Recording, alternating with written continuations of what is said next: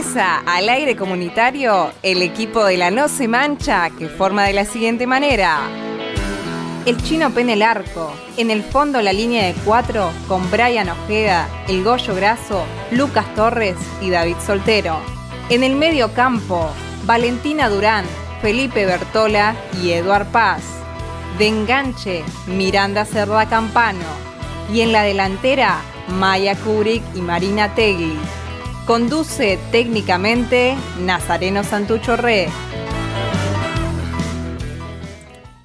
Bienvenidos a una nueva edición de este programa que hacemos todos los jueves aquí en el aire comunitario de Radio Estación Sur y que se llama La No Se Mancha. Mi nombre es Miranda Cerdá. Hasta las 23 les hacemos compañía. Bueno, hoy vamos a estar hablando eh, de un tema bastante actual que tiene que ver con la televisación del fútbol, con los derechos de televisación del fútbol. Eh, también vamos a estar hablando, hoy se están cumpliendo nada más y nada menos que 15 años del no al ALCA, del no al área de libre comercio de las Américas, eh, esta propuesta que hacía Estados Unidos y que los presidentes nuestroamericanos eh, supieron rechazar en la cuarta cumbre de las Américas en Mar del Plata, una jornada histórica para, para nuestra región y hoy la vamos a estar recordando porque eh, el gran Diego Armando Maradona tuvo una participación eh, en, esa instancia, siempre el Diego del lado de, los pueblos que luchan. Eh, así que, bueno, vamos a aprovechar esa patita deportiva para también estar haciendo una revisión política, histórica de, lo que fue aquella fecha. y después vamos a tener algunos otros condimentos más. Eh, como suele suceder, no estoy sola, me acompaña el resto de este gran equipo. Primero lo presento a él, mi gran compañero en la conducción de este programa, el señor Lucas Torres, a quien le tengo dos preguntas. En primer lugar, ¿cómo estás? Lógicamente, en segundo lugar, ¿por qué tenés camisa? Primera pregunta, estoy eh, bueno, impecable al ver todas estas caritas que ya me resultan familiares. Eh, estoy preparado para debate, estoy preparado para, para el panel, así que esperando el programa. Y segundo, responderte, bueno, vengo de trabajar. Eh, se ve que no, has visto mis historias en Instagram, pero eh, subí una historia en el tren. Eh, vine, vinimos de Villa Azul y llegamos hace 15 minutos, 20 minutos, así que nada. Eh, tuvimos un día bastante ajetreado. Bueno, ATR, Lucas, trabaja, viene, hace la no se mancha y está de camisa como si fuese a salir en la tele, todos nosotros unos crotos lo veo a Brian ahí siempre firme con la camiseta de News. Eh, no quiero decir cómo seas croto, Brian, se, eh, disculpar, eh, pero bueno, solo quería resaltar eh, la, fachita que, tiene nuestro querido conductor en el día de la fecha. Bueno, nos va a estar acompañando nuestro querido panel. Hoy no tiene ningún nombre particular, hoy de hecho no lo vemos, no está con cámara, al gran Edu Beto Paz. Porque vieron que ahora que eh, el presidente Alberto Fernández, eh, o sea, ahora que Alberto Fernández es presidente, él usa eh, el nombre Alberto. Antes no lo usaba, lo detestaba, pero ahora su sobrenombre dejó de ser Edu y pasó a ser el Beto Paz. ¿Qué tal, Edu, querido? ¿Cómo estás? Muy bien, muy bien. Contento, otro mes nuevo en la No Se Mancha. La verdad que contento. Y nada, con respecto al nombre, la verdad es que después de los 25 años me empezó a caer mejor eh, y aparte ya empiezo a sonar más como tío, así que nada, me viene bien y cada vez me lo pongo. Obviamente también eh, porque me pone orgulloso tener un tocayo como presidente, así que mejor todavía. La verdad que se viene un programa bastante picante, bastante completo y complejo, podríamos decir, en, todo, en todas las aristas. Eh, por nuestra parte vamos a estar hablando un poco sobre lo que mencionaba recién Miri, sobre la televisación, los derechos, todo lo que ha sucedido en estas últimas tres semanas, lo que va a seguir ocurriendo porque es un problema que va para rato, porque justamente se, están llevando a instancias legales, así que vamos a estar hablando un poco de eso. Eh, así que les invito a que se queden y que compartan este lindo programa. Bueno, nuestra querida compañera se va a estar sumando en un ratito. Eh, nada, y ahí la veo firme, como siempre, con su flequillo rosa a nuestra hermosa compañera Valen Durán. ¿Cómo estás? Hola compas, hola a todos oyentes. Eh, bien, contenta, ya me sentía un poco vacía de, no haber estado una semana, era como que me faltaba la cancha, eh, pero contenta por otro programa. Bueno, Valen, que es cierto que, no estuviste, que hoy estás retornando después de, una jornada de, ausencia. Edu decía ya noviembre, qué locura, no puedo creer que ya sea noviembre, este año se pasó como un cohete. Eh, bueno, también obviamente hoy vamos a estar eh, hablando, como les decía, de, del no al alca, del recuerdo de esa jornada histórica y para eso, bueno, eh, vamos a estar haciendo también un bloquecito de debate. Paso a presentar a quienes lo van a estar integrando. Eh, primero a nuestra querida compañera Martegli. ¿Cómo eh, bien, bien, Mir. En, aislamiento, pero bien, por suerte, transitándolo. Bueno, lo importante es estar bien de salud siempre, lógicamente. bueno, espero que sea amena eh, que sean amenas eh, eh, estas semanas de, cuarentena. a Bray Ojeda lo saludo. espero que me quieras saludar, Bray. No quise decir que eras un croto, yo solo quise hacer referencia que vos siempre estabas con la camiseta de News. Y medio que me mataste, mira. A todos les tiraste lindo, fachero y a mí croto. Se complica, se complica arrancar así, pero siempre tengo la camiseta de Newell y es verdad, pero hoy se justifica un poco más, porque el Club Atlético News Old Boys cumpliendo el pasado martes 107 años de gloriosa historia. Así que bueno, eh, estuve de festejo, estoy todavía de festejo. Eh, así que por eso la vestimenta de Croto. Un saludo eh, a toda la, gente de News en este 117 cumpleaños. Entonces, para mí es un gusto tener un representante de News eh, en este programa, un club que ha sido cantera de, muchos grandes jugadores de, nuestra querida Argentina, empezando lógicamente por el gran Lionel Messi.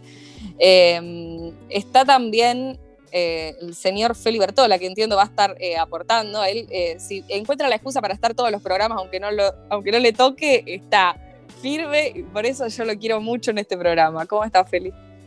¿Qué tal, Mil? ¿Qué tal el resto de los oyentes? Y sí, la verdad es que me gusta mucho el aire de Radio Estación Sur, me gusta mucho eh, este espacio hermoso que era No Se Mancha, así que siempre encuentro una excusa para, para, sumarme, para sumarme a debatir un rato. Y nada, como, como venías planteando, eh, se cumplen 15 años del No al Alca, ese espacio donde eh, no solamente estuvo Chávez, donde también estuvo Evo Evo, de cara a lo que van a ser sus mandatos, donde estuvo Néstor, donde estuvo también Cristina, donde estuvo Eve, donde estuvo el Diego, y donde me parece que lo más importante, donde estuvo la, una de las primeras victorias de, de, una, de una nuestra América unida, ¿no? Que me parece que es lo, lo más importante. Sí, así es. Bueno, una gran jornada histórica que hoy vamos a estar reviviendo en un ratito nada más. Hoy también vuelve al aire la columna de nuestros queridos compañeros de la Facultad de Humanidades y Ciencias de la Educación. La tengo a Charito Gómez eh, de aquel lado. ¿Cómo estás, Charo? Buenas, ¿cómo andan? Muy contenta de estar acá otra vez compartiendo. Y hoy vamos a estar con Juancito hablando un poco de, de historización del deporte y la polisemia del término, las distintas definiciones que se fueron dando en tanto de deporte como algo cultural, eh, como algo escolar y demás. Así que nada. Bueno, muy interesante la temática que traen los compañeros de Utrún, que es para compartir. Eh, como dijo Charo, bueno, Juancito se va a estar sumando eh, en un rato nada más, por eso no lo presentamos, pero lo haremos cuando, cuando se sume al aire. Hoy lo han dejado solo eh, en la producción de este programa, está solo, tiene una cara de desahuciado, anteojos. Hoy está un poquito más prolijo, igual, barbita recortada, eh, pelito recortado. Eh, nuestro querido Nazareno Santucho, ¿cómo le va? No, la cara de desahuciado no es por estar solo en la producción, jamás me voy a sentir solo con la No Se Mancha. Y además la producción hoy, que fuerza mayor, mis dos compañeros no pueden estar, pero estuvieron ahí látigo, látigo hasta el último segundo preparando todo para que este programa salga de 10 para nuestra audiencia. Esta cara es porque estoy preocupado y conmovido como buena parte de, nuestro, de todos los argentines por la salud de, de nuestro querido Diego Armando Maradona. Eh, que nada, estamos esperando su pronta recuperación, ahí con siguiendo las novedades de su estado de salud esta semana y, y rogando que salga de la mejor manera para que vuelva a las canchas, que ese es el lugar del cual el Diego nunca, nunca se tiene que ir. Sí, así es. Obviamente toda la No se mancha le desea una pronta recuperación eh, al eterno 10 que tiene este país. Eh, ojalá que, que, todo pase pronto y que lo volvamos a ver de vuelta en la cancha donde nos gusta verlo. Bueno, antes que me olvides, habrán dado cuenta que no hubo ni cuento ni editorial al principio del programa. Yo les quiero pedir disculpas de todo corazón. Yo intento ser perfecta todos los días, pero a veces no me sale. No, chicos, no llegué a, buscar el cuento, a leerlo, a grabarlo. Eh, el chino ya me estaba apurando, me decía, no, no, pero listo, ya lo tengo que mandar, bla, bla, bla, bla. Bueno, no llegué. Pero sepan ustedes que la semana que viene me voy a redimir, voy a tener un cuento que van a decir, ¡pa! ¡Qué cuentazo! Y me van a saber perdonar. Dicho esto, nos vamos a una breve pausa y enseguida seguimos con más No se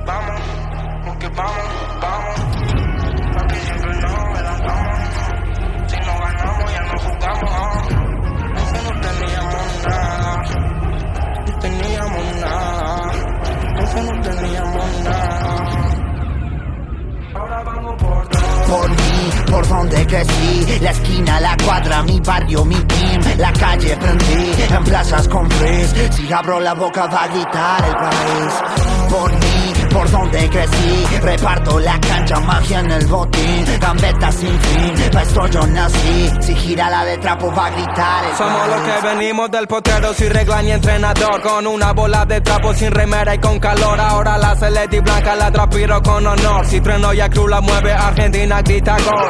Por todo aquel que lo sangró y lo jugó en cuero. Perdió, ganó, sufrió, volvió y dijo yo puedo. Cuando rapeo me siento leo, no solo madeo. Lo pongo a festejar jugada mirando para el cielo. ACR1 TRU, tiene más. Vuelvo con la copa a casa, se lo promete a mamá. Mm, entro al campo, toco el pato, va por mi ciudad. Jugador del año, pa, pase de gol con un caño, pa. Estamos en otra, entramos, ganamos, llevamos la copa. Jugando de casa en el campo, rivales se quedan gritando con bronca. Gole con roca, ves, si esta vez al día te toca levantar copa después ganamos la otra. Quemando y semilla la grada. Nadie lo hacía con rap. Antes no teníamos nada. Digan lo que digan. Por mí, por donde crecí. La esquina, la cuadra, mi barrio, mi team. La calle prendí en plazas con frizz. Si abro la boca va a gritar el país por mí, por donde crecí. Reparto la cancha, magia en el botín. Gambeta sin fin, esto yo nací. Si gira la letra, pues va a gritar el país. Uh, acá los guachos juegan para ganarse el pan. Atrevidos anónimos goleando de local. A toca, no mueve. No saben por dónde van. Con la actitud de carara de picarla en un penal.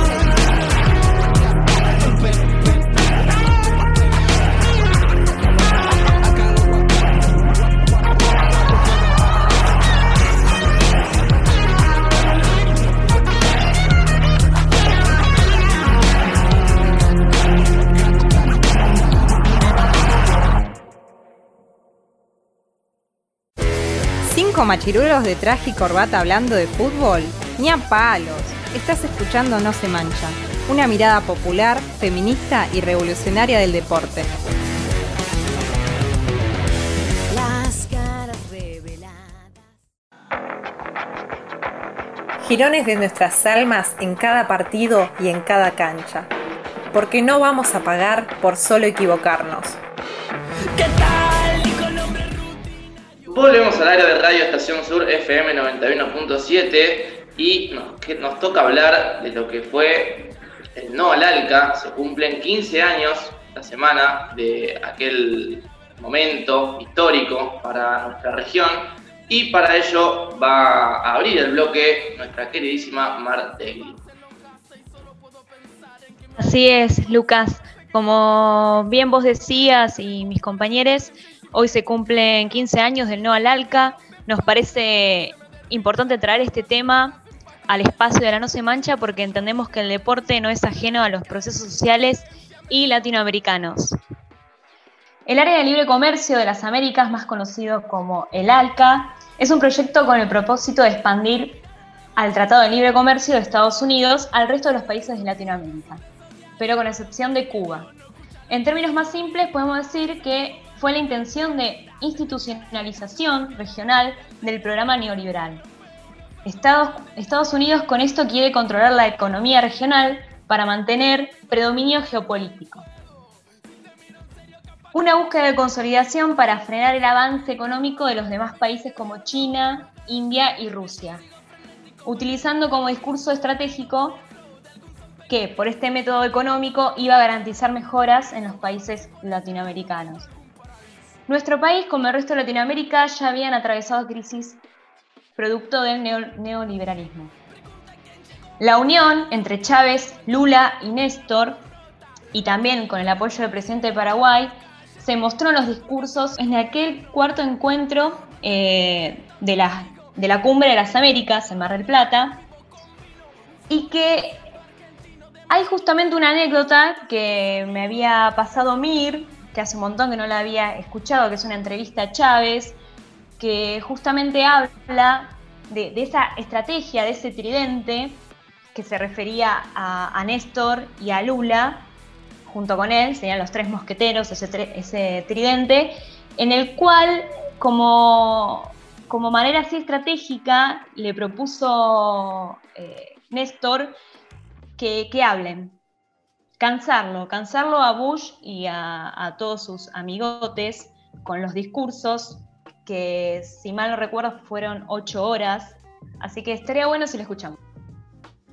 Eh, un buen conspirador. Estábamos en Mar del Plata. El plan era enterrar el Alca. Pero éramos un grupito como mosqueteros, como tres mosqueteros contra, contra un batallón. El batallón aquel que venía lo dirigía George Bush. Y nosotros éramos tres, cuatro. No pasábamos de cinco. Es decir, Néstor, Lula, Tabaré, el paraguayo Nicanor apoyando allí y yo. Teníamos que parar el Alca y enterrarlo en Mar del Plata. Y la batalla fue muy dura, ocho horas de batalla. Y hay un momento en que Néstor me dice, Hugo, ven acá, cuando yo necesite que alguien hable y vamos a, vamos a derrotar a esta gente por cansancio. Le, vamos, le digo, cuenta conmigo. Y aquí no nos vamos hasta que no los derrotemos. Al Bush y, su, y su gente. ¿no todos los presidentes, casi todos, menos nosotros aquí. Y me dice, cuando yo necesite que tú hables y hables y hables para cansarlo, le doy la palabra, sin que tú la pidas. Le dije, trato hecho. Me la dio como tres veces. ¿Tienen la palabra al presidente de Venezuela? Yo, ajá. Y yo habla y habla. Media hora, una hora. Como yo hablaba, Bush se paraba. No le gustaba oírme a mí. Y lo fuimos cansando y los derrotamos. Era un no sé por qué a mí me, hizo acordar mucho a cuando te invitan a jugar un fulbito 5 y se bajan dos y tenés que jugar contra 5 y sos 3. Y, nada, me hizo acordar mucho, mucho a esa secuencia de, ver la estrategia de, poder por lo menos aguantar la pelota y, nada, meter goles. Que, que básicamente hicieron ellos. Eso es lo que hicieron ellos tres para mí. Sí, yo ahí, eh, muy cortito esto, eh, Chávez particularmente eh, tiene un carisma, ¿no? Que creo que ningún otro presidente en la historia del mundo tiene el carisma que, tiene Chávez. Yo realmente me río mucho cada vez que, escucho alguno de, sus discursos, pero esta anécdota particularmente que la cuenta cuando vino acá a la Argentina precisamente después del fallecimiento de, de Néstor hace 10 años, eh, cuenta esta anécdota que es muy graciosa. Eh, concretamente, si, pudieron ver las ocho horas de debate de, la cumbre en Alalca, es, es real que sin, que sin que Chávez pida la palabra, Néstor, concretamente que era el presidente anfitrión, le dice, tiene la palabra el presidente de Venezuela y le da la palabra como tres veces. Y Chávez habla de cualquier cosa, se va por los aires.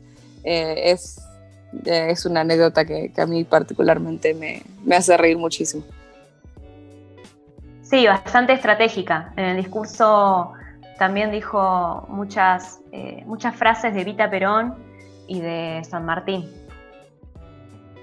Sí, creo que la anécdota va en términos futbolísticos, claramente. Es como pensar al Diego gambeteando a los ingleses, ¿no? Se me venía a la mente esa imagen, porque si hablamos de esta parada de manos que, tuvieron Hugo Chávez, Lula, Néstor, eh, bueno, mal dicho, no parada de manos, pero es un término que me gusta bastante. Contra el imperialismo hay que nombrar al Diego. Hay que nombrar al Diego que en su momento dijo, echemos a Bush. Eh, me parece que, el Diego es esta figura que siempre sale en defensa de nuestra identidad nacional, en defensa de, la Unión de América Latina y en contra del imperialismo.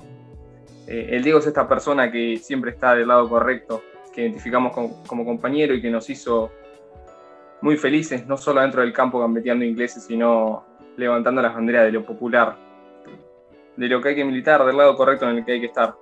Eh, quiero, quiero nuevamente agradecer, como ya lo he hecho en muchos bloques, a, Diego Maradona por esto. Eh, como decía Nas en su presentación, yo lo vi, pero también me encuentro muy triste por su estado de salud. Pero bueno, a Diego siempre hay que recordarlo de esta manera, como el deportista más grande del mundo, que tomó partido por estas cuestiones que otros quizás le esquivaban. Así que bueno, ahora la dejo a Miri, que me parece que tiene una muy buena anécdota para contar del Diego, porque siempre hay que recordarlo de esta manera. Sonriendo y, muy contentes porque es lo más grande que hay, es argentino y es popular. No, no la tengo para contar, la va a contar Diego, yo se los traje para convidárselos porque lo encontré. Eh, bueno, esa vida, la estrecha relación de, de Diego Maradona con, con, el gobierno bolivariano en una visita que, que, le hace a Maduro en 2017. Maduro lo invita a una reunión tipo como muy, eh, muy formal y él cuenta una anécdota concretamente con Chávez de, de, de lo que fue eh, el, el, no al ALCA. Eh, es un poco larga, bueno, vamos a escuchar un, un fragmento. Del entierro del ALCA nació el ALBA, la Alianza Bolivariana para los Pueblos de Nuestra América. Y Diego estuvo ahí.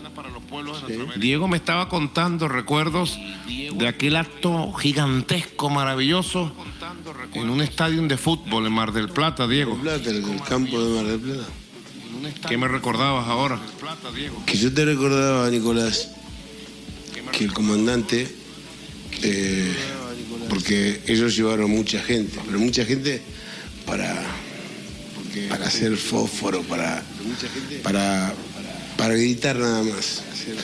Nosotros íbamos con una razón muy grande, la que dijo recién Nicolás. No dejar que se apoderen de nuestros países. No dejar que se eh, W. Bush. Uh -huh. Entonces le metimos un tren desde Buenos Aires a Mar del Plata. le metimos un tren y yo les, los iba adentro, para adentro, vos, vos que haces la novela de las 7 al alba, al alba, al alba llené un tren y nos fuimos. Y llegamos y estaba, era un día lluvioso en, Mar del Plata. Y me acuerdo que, que nuestro querido comandante, del cual lo, yo siempre lo recuerdo con un beso, eh, me decía junto, yo tenía a Fidel, a Fidel eh, eh, en el teléfono y al lado a Chávez. Y, y, y decía, ¿a quién, ¿a quién, le hago caso? Me dice, métete al lado, al lado de Chávez, no lo dejes solo. ¿Te decía Fidel? Sí, por decía, teléfono. Por teléfono. Le digo, quédese tranquilo, maestro, estoy al lado de él, estoy al lado de él. Estoy, pero al lado, al lado. Ok, ok, ok. Bárbaro. Entonces me le meto y me dice el comandante Chávez que leía todo. Yo no sé cómo hacía. Porque yo había quedado 10 metros atrás para hablar con, con, con Fidel. Me dice, ¿y con quién estabas hablando con Fidel? Le digo, estaba hablando con Fidel, que me dijo que, que, que me pusiera al lado suyo. Con Fidel, que me dijo que... No, que me pusiera al lado suyo. Tú vienes conmigo, me agarró del brazo y entramos. Y empezó a llover. Empezó a llover, bueno, ese estadio estaba lleno.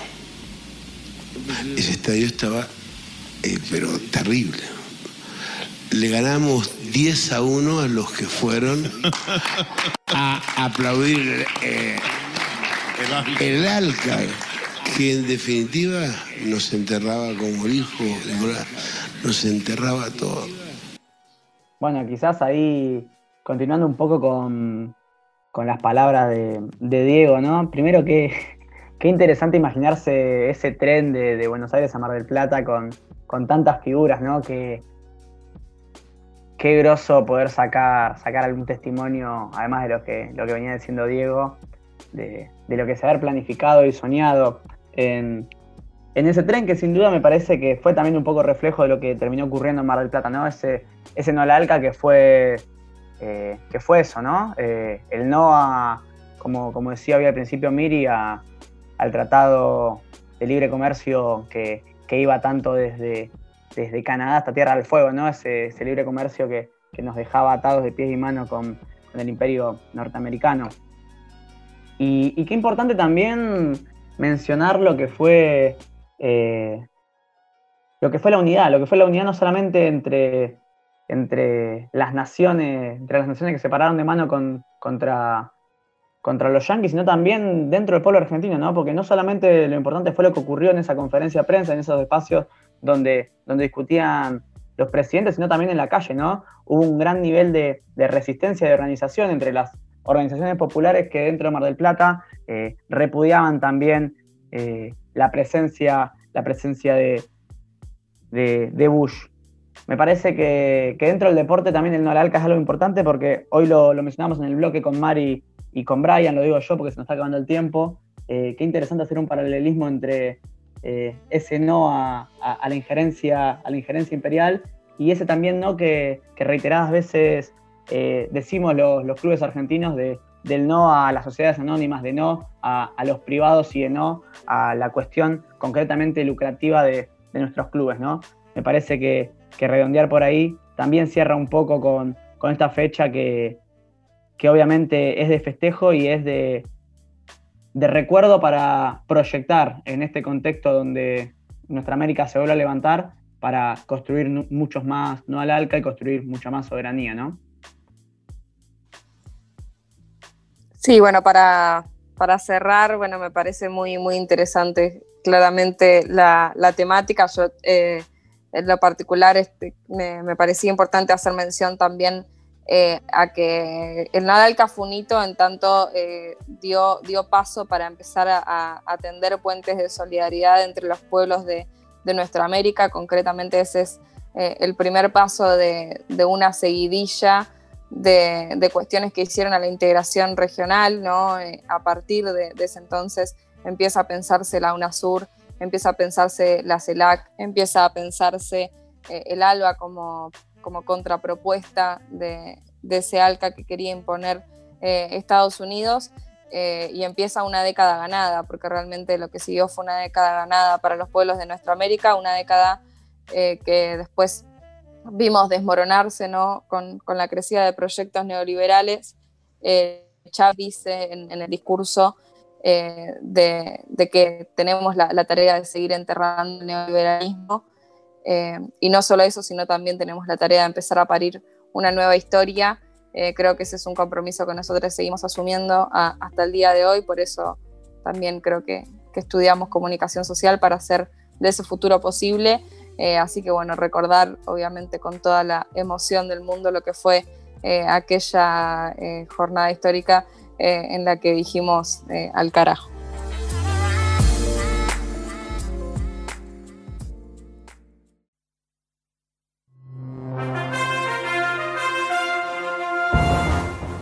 Los Pumas tienen asegurado Rugby Championship hasta 2030. Según notificó la UAR, la SANSAR hizo oficial que la competencia seguirá jugándose durante la próxima década, con el mismo objetivo de siempre, que los equipos puedan competir en el máximo nivel posible, incluyendo como fin último la Copa del Mundo. El básquet argentino está de duelo por el fallecimiento de Osvaldo Ardú. El turco, entrenador de Atenas, falleció este lunes a los 54 años en la clínica Sucre, donde se encontraba internado en terapia intensiva luego de una complicación pulmonar generada tras haber contraído coronavirus. La UBA organiza el primer torneo de eSports para sus estudiantes. Las inscripciones se realizaron hasta el 2 de noviembre. El certamen se centrará en tres juegos populares, League of Legends, Teamfight Tactics y Hearthstone, y será de manera online y gratuita, entre el 9 y el 23 de noviembre. Por primera vez en la historia, una mujer fue designada como instructora nacional de vóley. Se trata de la licenciada Lorena Zapata, es profesora de educación física, da clases en la escuela Alisandro Aguirre y trabaja en deportes de la Municipalidad de Maipú, en el Polideportivo Juan Domingo Riboski. También es coordinadora de mini volei mendocino, promovido por la Federación de Mendoza.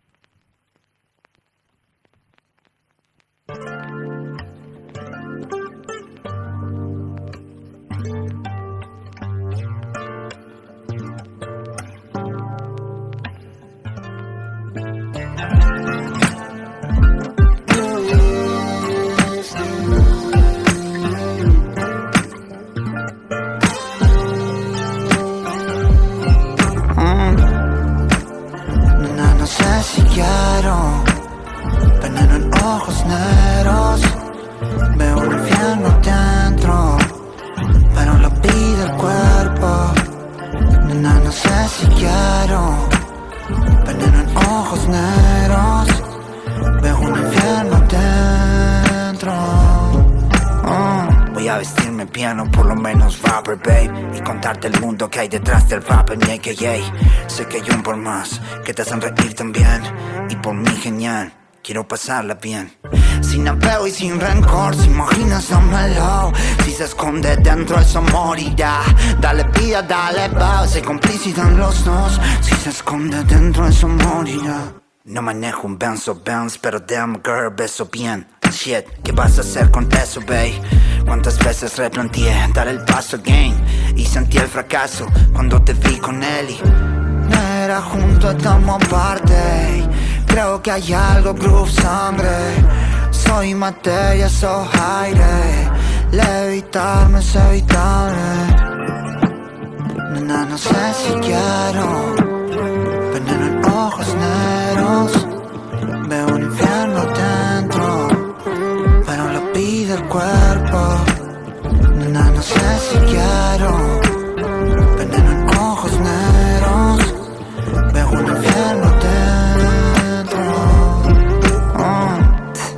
Quiere que tomemos juntos, bailemos bruto y en dos minutos conecte con su mundo. Que me devuelva el buzo, pero después del pulso, sin forzar la magia para que el truco tenga el gusto. Esa droga va a matarme, que bien te queda el buzo rapper. Ojos negros gritan calle, yo no soy quien para limitarle. Mata despacio, baila despacio, me saca del barrio. Extraplanetario, oh, no lo dudes más. Dámelo, negro, dámelo. Pa' que mentir si crecí con y swing. Encadenado al pie, desde que te vi. Sale de mí decir, pusiste al badass a que cantar R&B. Nena, no sé si quiero veneno en ojos negros.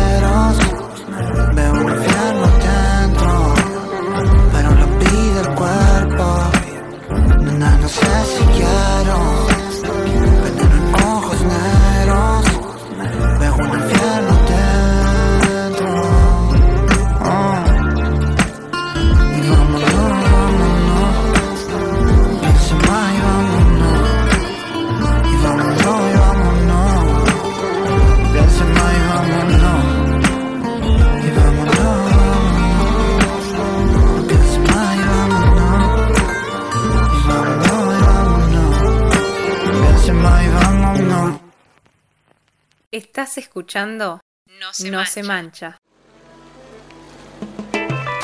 La historia de la humanidad no es otra que la historia de la lucha de clases y de algún que otro partido. Rompamos las cadenas y los alambrados. Voy por la ruta en mi camioneta blanca.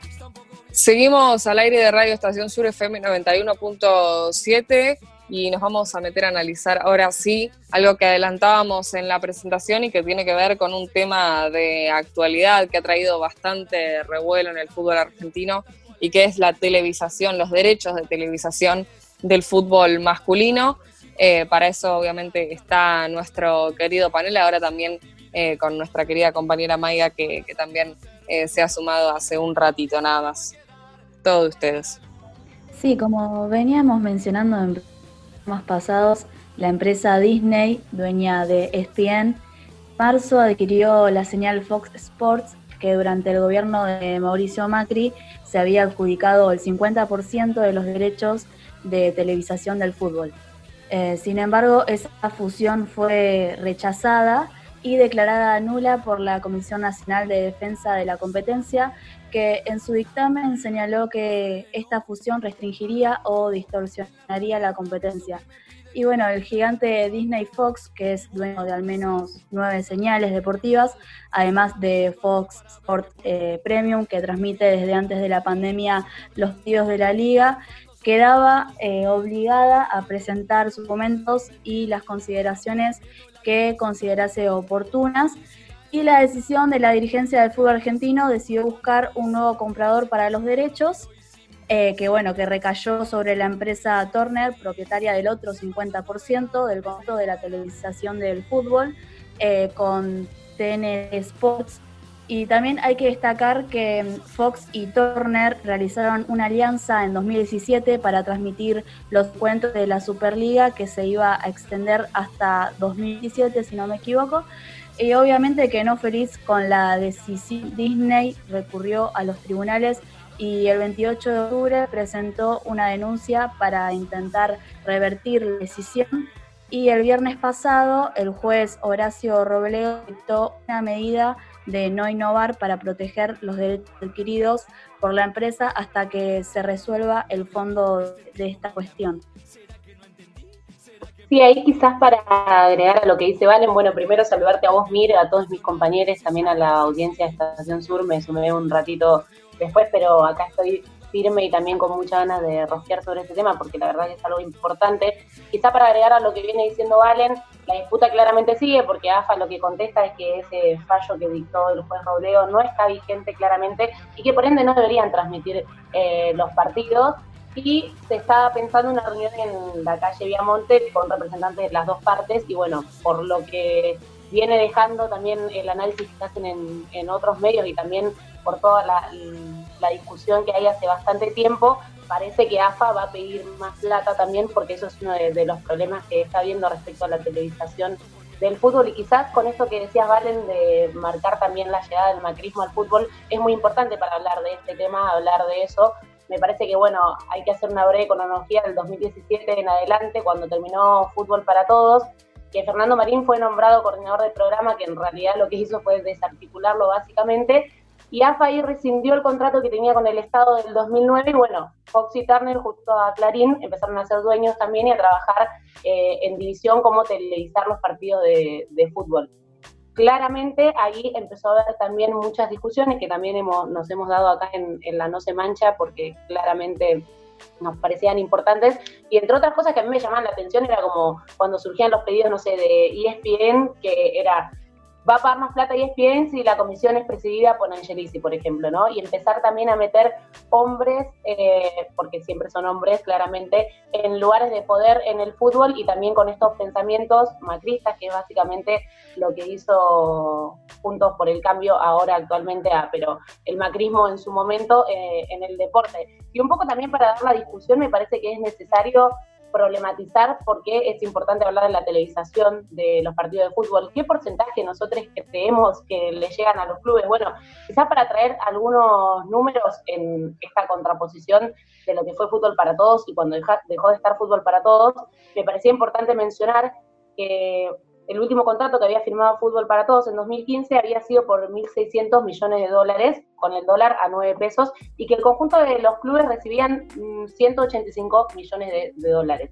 por año, hablando de la televisación. Cuando terminó la Superliga y se hizo ese balance de 2018-2019, se, se, marcó que los clubes recibían eh, 2.600 millones de dólares, con el dólar bastante más alto, es decir, muchísima menos plata, 130 millones de dólares menos para los clubes. Y eso también para pensar que la televisación no se trata solamente del espectáculo, sino que también tiene toda una línea bien profunda y que tiene que ver también con llevar políticas y ideologías políticas a distintos espacios. Entonces no me parece menor que también la posición de AFA sea en este contexto. No quiero decir que AFA es el Estado, ni mucho menos, pero quiero decir que es un espacio que está articulando de otra forma con el Estado, como lo ha hecho cuando estuvo Macri, pero nada, me parece también importante traer estas discusiones a la mesa. Sí, yo iba a agregar ahí cortito eh, un dato no menor, bueno, eh, Fernando Marín, recordar quién es Fernando Marín, ¿no? El encargado del gerenciamiento de Racing eh, durante siete años, recordar lo que significó eso para, para Racing, un tipo mano derecha que después de casi difundir al club de, Avellaneda, terminó siendo nada más y nada menos que empleado de, de SOCMA, empleado del grupo Macri y mano derecha en todo lo que hacía a deporte durante la, última gestión del macrismo. Algo que eh, creo que también deja ver, bueno, cuál es un Fernando Marín que además ni bien asumió eh, el gobierno de Mauricio Macri a principios de 2016, había dicho que Fútbol para Todos iba a continuar. Eh, no pasó ni un año de esa declaración y Fútbol para Todos dejaba de, de, existir, un poco de las tantas mentiras que, nos dijeron durante los últimos cuatro años. Sí, por ahí también para agregar con respecto a lo que, a lo que mencionaban ahí mis compañeras, eso es un tema que, como bien se dice, queda abierto a, más disputas, ya sean legales y, y, entre ambas partes, bien, entre varias partes podríamos decir, están los clubes, está la AFA, está en este caso, ya no está más la Superliga porque se disolvió, ahora está la Liga Profesional de Fútbol, la LFP, eh, la LPF, eh, y bueno, y también ambas compañías que, tienen el contrato. Y la verdad es que, genera muchas dudas en ese, en ese ambiente, ¿no? Porque, como bien decíamos, los clubes no están conformes con lo que se les paga. Sabemos que siempre por parte de, de, las televisoras se, la, se lo han ninguneado, no simplemente a los clubes, sino también a los dirigentes, por jactándolo de que son, eh, de que van por todo, de que lo que piden no se lo merecen porque no es para tanto, entre otras cosas. Sin embargo, eh, yo creo que en ese momento, como bien decía May, se pagaba muy poco y bueno, los clubes van a buscar de triplicar eh, lo que se ganaba en aquellos momentos, en 2017, eh, para más adelante. Y en base a también a esta discusión que por ahí también poníamos en la mesa, eh, es importante también discutirlo en el lado político, bien, porque hay que ver quiénes son estos personajes, ya sea el presidente de Disney Latam, Diego Lerner, que está metido en todo esto y que obviamente no, como bien decíamos, no va a dejar eh, de escapar todo este dineral que se hace acá en el fútbol. No iba a ser fácil de que los clubes eh, cierren con un comunicado del contrato, entre otras cosas, y iba a meter presión, porque son al fin y al cabo eh, la industria o la televisora o el medio, podríamos decir, audiovisual más grande del mundo, que tiene ESPN, en este caso ESPN y Fox, y bueno, iba a meter trabas en, o palos en la rueda para que no sea así y para que no termine quedando todo para Turner o que se vaya a otro lado y que no sea Fox eh, y Disney eh, y es bien que tengan estos derechos. Eh, como bien decía, en el caso de la política, Diego Lerner es muy amigo y fue muy amigo de, de Mauricio Macri. En un principio, en 2000 18 fue nombrado, bueno, presidente de la Disney Company Latam. Y son personajes que, por ahí no se mencionan, pero que son importantes. ¿Por qué? Porque son presidentes y gente que eh, tiene muchos lazos políticos, pero que no se muestran delante de la Cámara o no se muestran delante de la gente. Y esos lazos políticos, o, eh, podríamos decir, son las personas que llevan todo por detrás, ¿no? que, que, muestran eh, un lado de la cara, pero por detrás mueven prácticamente todos los hilos. Y bueno, y este personaje tiene una amistad muy grande con Macri, para que tengan una idea ustedes con respecto a todo esto. Eh, Mauricio Macri, em, teniendo esta, esta relación que lo mencionaba, eh, en el 17 de noviembre de 2018, cuando fue un día muy triste para la Argentina porque se había declarado tres días de luto nacional luego del hallazgo del Ara San Juan, si lo pueden recordar, se notificó que los cuatro, 44 tripulantes del submarino habían fallecido. Pese a eso, esa misma noche Lerner había organizado una fiesta de motivo eh, obviamente empresarial, en donde festejaba la celebración de los 90 años de Disney, eh, y como invitado de lujo, ¿quién se encontraba? El expresidente Mauricio Macri, festejando e incluso cantando canciones de, varias artistas, eh, podríamos decir, argentinas, y la verdad es que, que es bastante humillante y bastante una falta de respeto increíble, siendo que ese día se había decretado el duelo por la situación.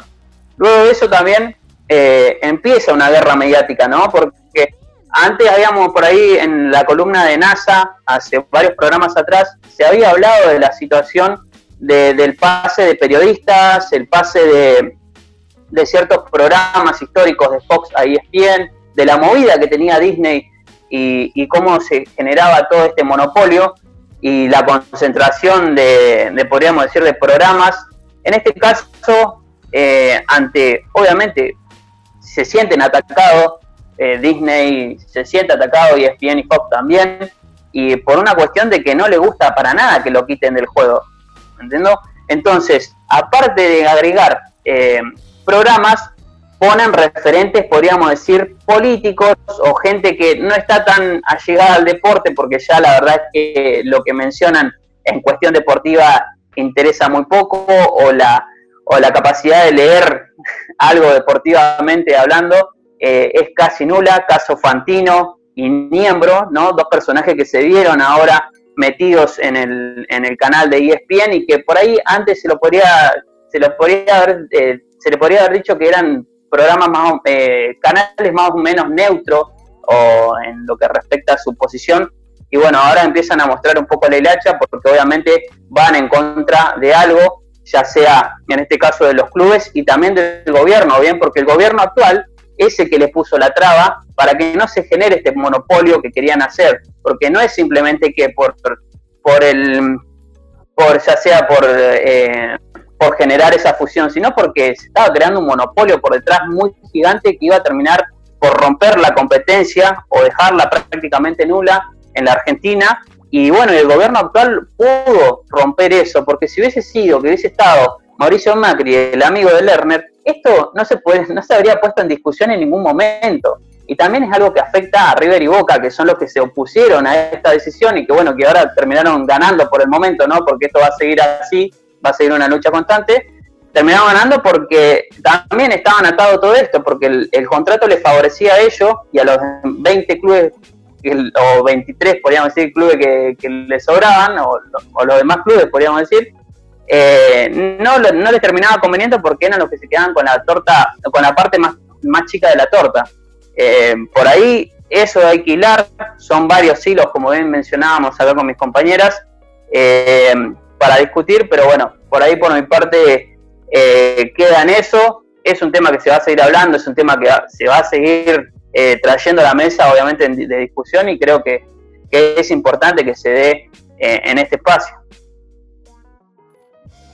Sí, yo en relación a esto también iba a decir que de cualquier manera, digo, más allá de, bueno, poner en discusión y realmente poder estar poniendo sobre la mesa lo que implicaría que Disney continúe transmitiendo los partidos del fútbol argentino. Un Disney que, como bien relataba Edu, tiene la televisación de todas las ligas del mundo, prácticamente. Eh, eso es lo, lo monopólico, ¿no? Y me parece, eh, en relación a, esta cuestión, que de hecho también durante los últimos cuatro años se generó todo un discurso mediático que hoy hace incluso eh, imposible que el gobierno nacional esté pensando siquiera en la vuelta del fútbol para todos. Porque al fútbol para todos no, no solamente se destrozó, se rompió el contrato, al fútbol para todos se lo destrozó culturalmente, se sacaron notas eh, en todos lados planteando que lo que se gastaba en fútbol para todos podría ir para salud. Eh, y de repente hay una concepción respecto a lo que significa fútbol para todos que hace imposible que hoy el gobierno nacional pueda poner con todas las otras cosas que están pasando sobre la mesa eh, una cuestión que es central, que es que el fútbol hasta hace unos ver fútbol hasta hace unos años era un derecho para todos los argentinos. creo que esa es la disputa que tenemos que, estar dando concretamente porque eh, más allá de, poder decir, bueno, acá hay algo que es eh, monopólico y acá hay algo que no está bien, eh, hoy nos está costando mucho, al gobierno nacional le está costando mucho volver a poner sobre la mesa la discusión de la televisación eh, y creo que es un, deber también de los medios populares poder hacer un poco de, fuerza en ese sentido, hablar de, la importancia que tuvo fútbol para todos eh, a nivel nacional. Sí, quizás para agregar y también ya ir cerrando lo, que traía también desde mi parte, coincido obviamente con los análisis que vienen haciendo, y es esto último que, que menciona Mir también, que es quizás incluso buscar de qué forma poder dar esas discusiones hasta dentro de los clubes mismos. Esto que menciona Edu no es menor, la posición de River Boca, la posición de los demás clubes. Siempre desde esta mesa reivindicamos también la, esencia de los clubes en Argentina y también todo lo que pueden implicar en diferentes luchas. Y bueno, eh, en este caso se está jugando algo muy importante, que es, no es que vamos a hacer la piedra en el zapato del monopolio de Disney, pero me parece que se está discutiendo algo que es necesario que, se discute, que no pase desapercibido como sí quizás pasa eh, en otros países y quizás también ahí como para anexarlo a lo regional se están dando estas mismas discusiones también dentro de lo que son los derechos de televisación del fútbol boliviano y siguen en disputa y Turner sigue queriendo concretar la reunión con los clubes, se viene algo muy parecido, creo que es lo que está pasando en todos lados porque es como se está conformando realmente el mapa de, medios ahora, entonces es eso, me parece que es buscar de qué forma dar la discusión.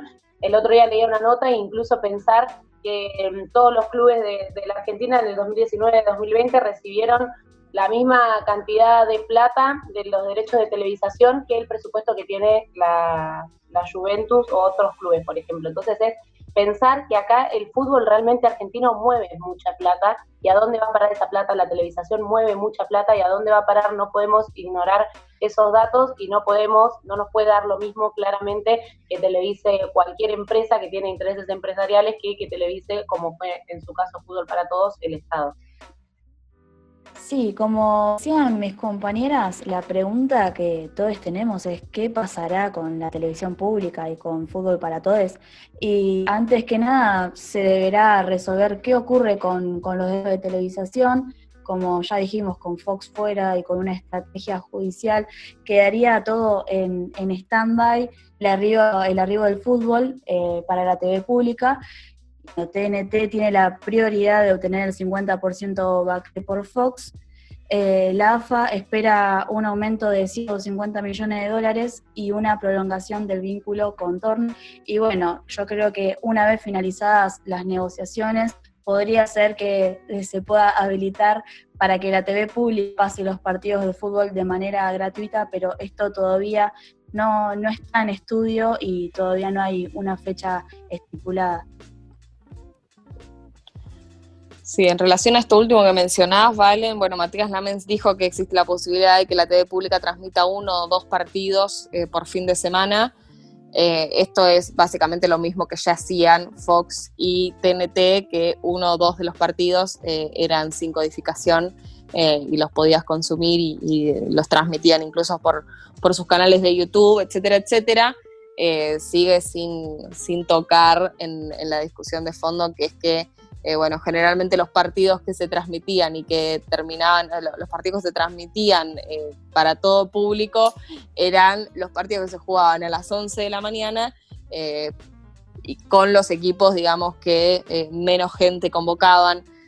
bueno, cosas que, sucedían. De cualquier manera, me parece que, hay que poder estar dando la, discusión, sobre todo porque creo que lo que se hizo con el fútbol para todos, reitero, fue destrozarlo eh, culturalmente. Creo que el, que el, gobierno va a tener que hacer eh, un trabajo de adhesión cultural de vuelta a la importancia de fútbol para todos, un fútbol para todos que hay que recordar eh, que nos dio a la primera comentarista mujer eh, comentando partidos de, fútbol masculino de primera división, algo que no había sucedido hasta la llegada de fútbol para todos.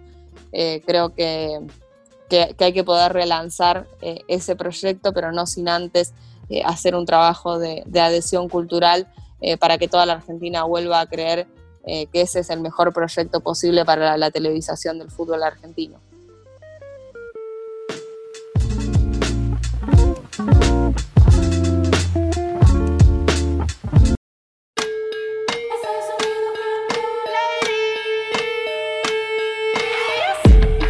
fuerza para partir el coco. Tráeme la navaja filosa.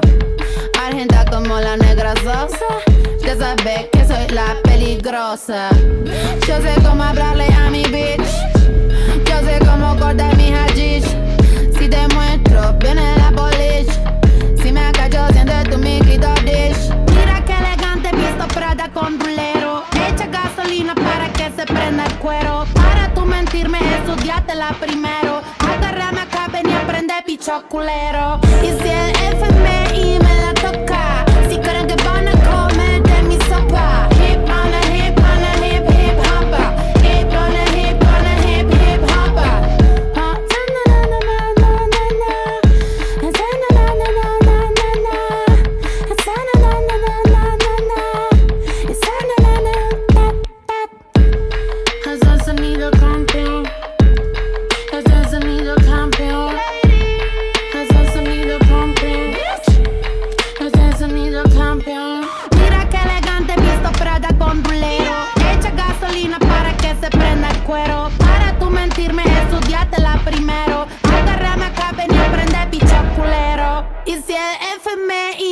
FMI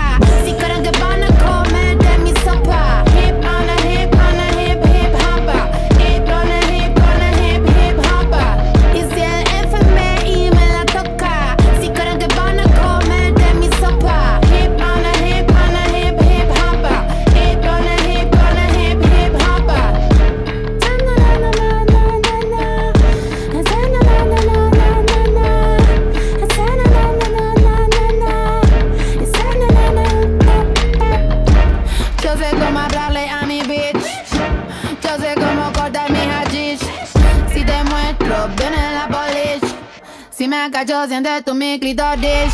Y si el FMI me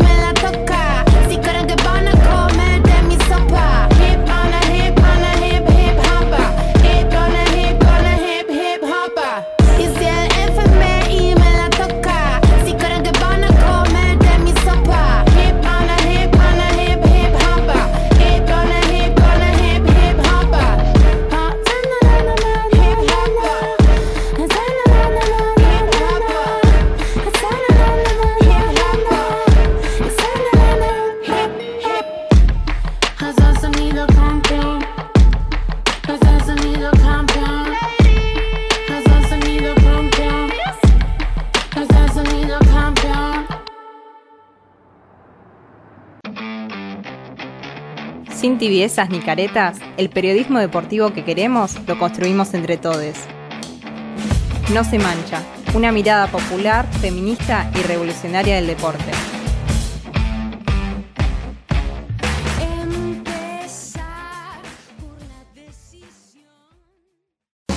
¿Querés cortar la semana?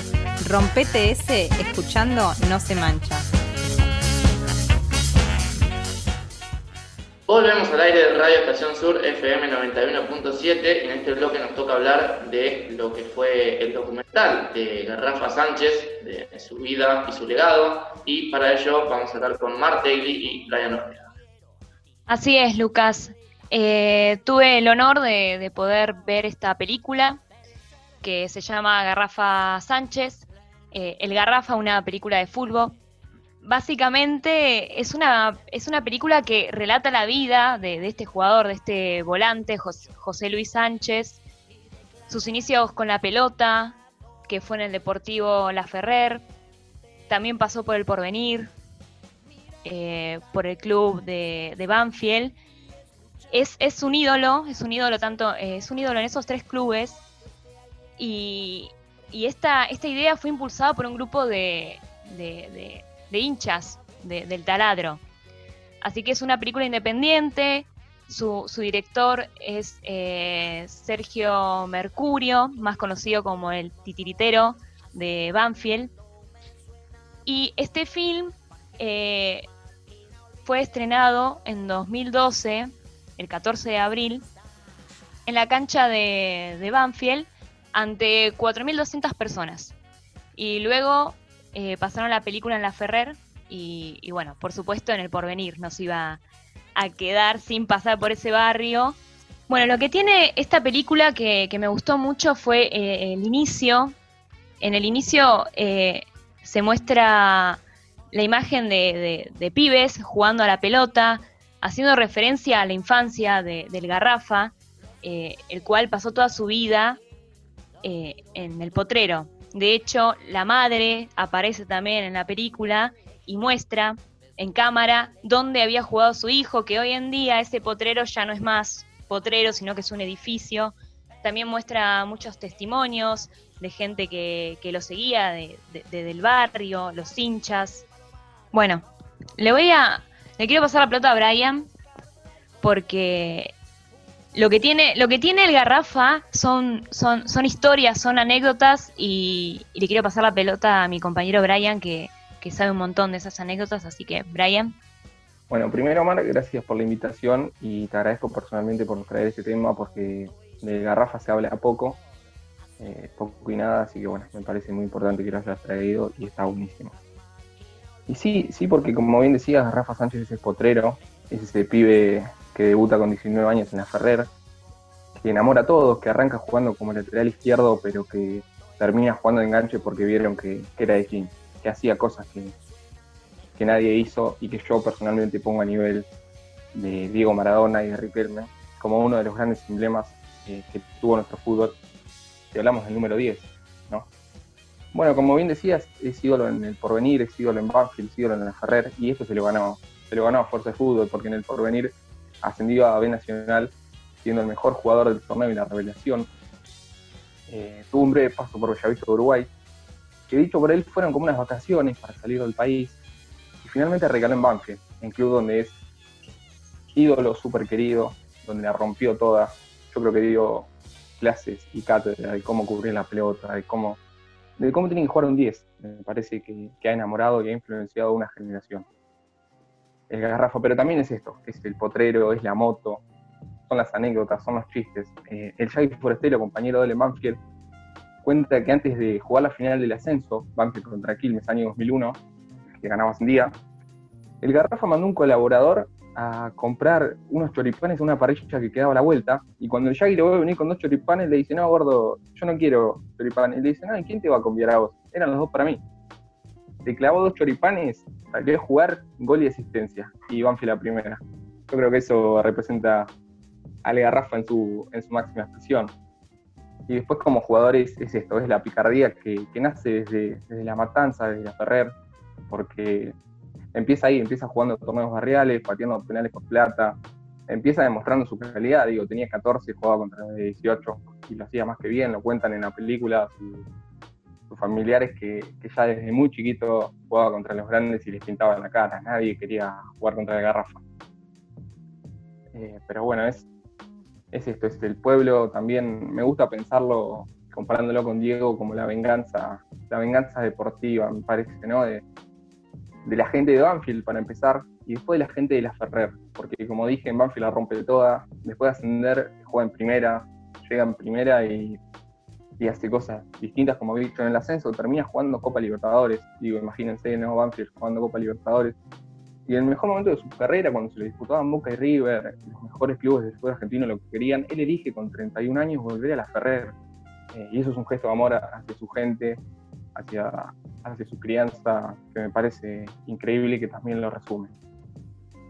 Eh, creo que, como decía al principio, su nombre hay que reflejarlo siempre que se pueda, siempre que se tenga la oportunidad, y no en su nacimiento y en, y en las de su muerte, porque lamentablemente lo perdimos muy pronto, y eso me duele, creo, y nos duele a, todos los que amamos el fútbol, porque representaba potrero, picardía, era alegría, como dijo Dolina, Garrafa era alegría, y era un poco la, risa, ¿no? Se me viene a la mente una jugada, está con 30 años, la morir en la cancha de Boca, le tiran un pelotazo largo y él, sabiendo que ya no tenía velocidad para, para alcanzar esa pelota, levanta la mano y le hace señas a la línea como diciendo, no, no. Los jugadores de Boca piensan que le cobró upside y él saca esos segunditos de ventaja para llevarse la pelota y cuando se dan cuenta ya tiró el centro. Así que es, es potrero puro, es, muy parecido al Diego y, y bueno, quiero, quiero también, ahora Mar seguramente nos va a hablar en detalle del director, pero quiero agradecerle a, Sergio Mercurio porque nos dio mucho material con esta película. A quienes no vimos a Garrafa en vivo, porque yo cuando yo era muy chico no lo pude ver tanto, pero sinceramente eh, me enamoré futbolísticamente de él y creo que su manera de jugar fue el modelo para, para muchos. Así que bueno, ahora los dejo con Mar que va a hablar en detalle de Sergio Mercurio. Dale, Brian. Sí, como bien vos decías, eh, con respecto a, la, velocidad, el Garrafa se destacaba, se destacaba por ser muy rápido. En un momento empezó todo tres y después lo, pusieron arriba como delantero. Eh, me parece que había tenido un accidente eh, con los ligamentos, ¿o no, Brian? Se rompió los ligamentos cruzados a los 17 años. Bueno, el director Sergio Mercurio, que tiene eh, su, página web, sergiomercurio.com.ar, tiene una sección de, del Garrafa en donde me gustaría eh, relatar lo escrito y dice así. Es cortito. Con Garrafa Sánchez jugué al fútbol una vez, después de haber comido un asado juntos. Éramos 15 hinchas de Banfield que queríamos conocer de cerca al ídolo que la semana anterior había llevado a Banfield a la primera división del fútbol argentino. Él estuvo entre nosotros respondiendo inquietudes hasta que no soportó más. Se puso los pantalones cortos y nos dijo, ¿no vamos a jugar al fútbol? Yo fui uno de los que decidió jugar en contra. Los otros, los que jugaron con él, no supieron entender nuestra estrategia. Fuimos nosotros quienes lo seguimos por toda la cancha, siempre de cerca, y cuando por fin dio el primer pase de gol, mientras la pelota entraba al arco, le ganamos de mano a todos los que jugaban con él, y cumplimos el objetivo que teníamos guardado hace una semana. Fuimos los primeros en abrazarlo. Algunos de los que jugábamos ese día somos parte del equipo que hicimos esta película. A partir de recorrer aspectos de su vida, filmamos a decenas de personas que jugaron con él en el potrero de su infancia, en los campeonatos de penales, en las canchas de la B, del Nacional B y de la A. Hemos recreado el origen del fútbol.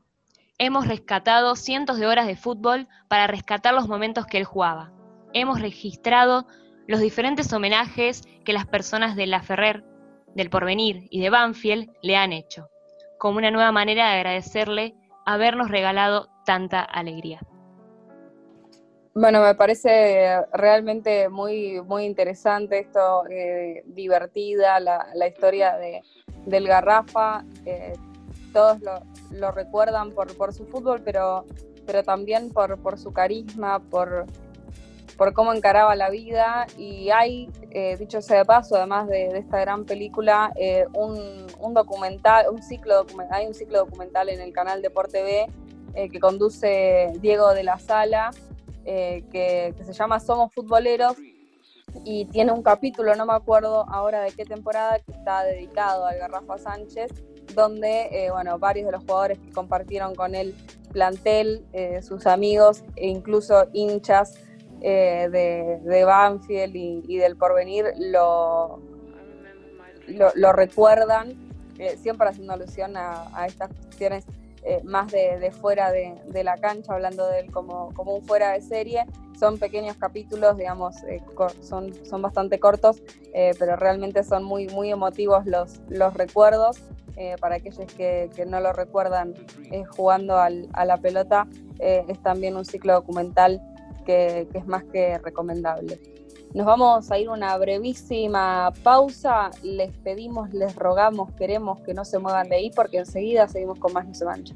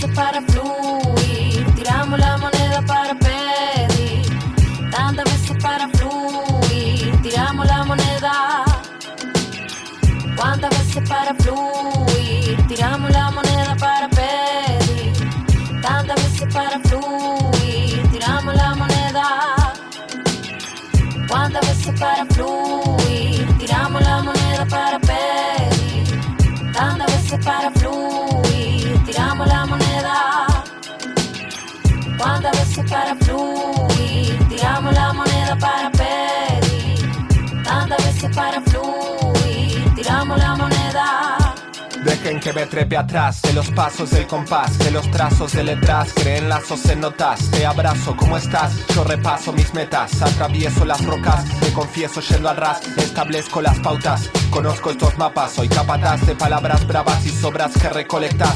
Cuanto más te abocas, te colocas en más bocas y entre más puertas sabrás varias más lo que plasmas. No, no es vanidad, es claridad al observar mi calidad, proyectar en cantidad, más explotar de afinidad. La amistad de música y poesía no es casualidad, es mi vía hacia la inmortalidad. Hoy me guía la osadía que da mi capacidad, porque si abro mi cerebro veo en la inmensidad. Estimados y estimadas, no es una anomalidad que la moneda me conceda fluir por unanimidad. Con el fluir aprendí lo que debo decir. Es el sentir, no fingir, no debo resistirme a lo que sigue. Describe mi instinto, lo que veo distinto.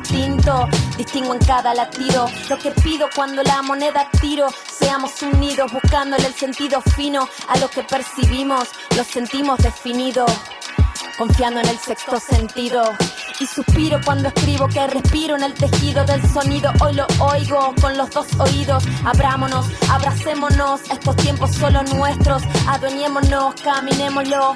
Juntos como retumba el mundo sigue girando, pidiendo que lo descifremos. No nos anestesiemos, solo despertémonos. Los dos ojos bien abiertos. los ojos bien abiertos. Traspasándonos. Los dos ojos bien abiertos. Con los ojos bien abiertos. Traspasándonos. Es la constancia y congruencia que despierta la elegancia. Es consecuencia de abrir la puerta al arte de la infancia en mi vivencia. Tuve la suerte de experta docencia y mi experiencia se comparte como aporte a la ciencia. Es perspicacia hacia el transporte que más nos encanta de fantasía. Realidad por el puente de la garganta. Yo ofrecí la lealtad para siempre con este cantar y ese día hice el soporte de mi planta. Quiero que sostengas qué es lo que ves sin vendas. Si no tenés las riendas, no es para que te rindas. Si te comprometes con tu senda, ves lo que el cosmos te brinda. Te conmoves con tu imprenta si te atreves a hacer tinta. A través de ella mi madurez desafiante. No es agobiante estar en el estante faltante. Esto es más resplandeciente. Ves lo diferente, no es lo que te supones. Somos parlantes ante las generaciones siguientes. Cierto es, es si resolves, disolves tu estrella, no estremece ver, entremece como desaparecen pensamientos que perecen, que parecían ser verdad, pero hoy no se aparecen. Lo que sabes es lo que ves de veras, lo único que sabemos es lo que vemos, por eso estemos en lo que creemos, no lo despreciemos, es lo que creamos. Cada segundo en este mundo debería sentirse profundo. Con lo que digo no me confundo. Mantengo el ritmo, mantengo el rumbo. Cada segundo en este mundo debería sentirse profundo. Con lo que digo no me confundo. Mantengo el ritmo, mantengo el rumbo. ¿Cuántas veces para fluir? Tiramos la moneda para pedir. Tantas veces para fluir. Tiramos la moneda. ¿Cuántas veces para fluir? Tiramos la moneda para pedir. Tantas veces para fluir. Tiramos la moneda. ¿Cuántas veces para fluir? Tiramos la moneda para pedir. Tantas veces para fluir. Tiramos la moneda. ¿Cuántas veces para fluir tiramos la moneda para pedir? Tantas veces para fluir tiramos la moneda.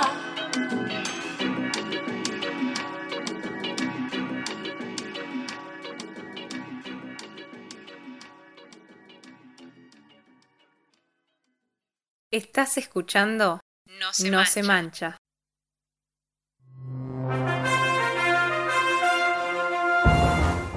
El CENAR recibirá el Campeonato Sudamericano de Atletismo 2021. El certamen, que otorgará puntaje para la clasificación a los Juegos Olímpicos de Tokio, se realizará del 14 al 16 de mayo del próximo año. La Confederación Sudamericana de Atletismo le otorgó la organización del Campeonato Sudamericano de Atletismo de Mayores a la Argentina, el torneo se desarrollará en la pista Delfo Cabrera del Centro Nacional de Alto Rendimiento Deportivo CENAR. La selección argentina de surf se prepara para Tokio en Hawái. El equipo preolímpico del surf argentino realiza un mes de preparación en las playas de North Shore de la isla hawaiana de Oahu de cara a los World Surfing Games 2021 de El Salvador.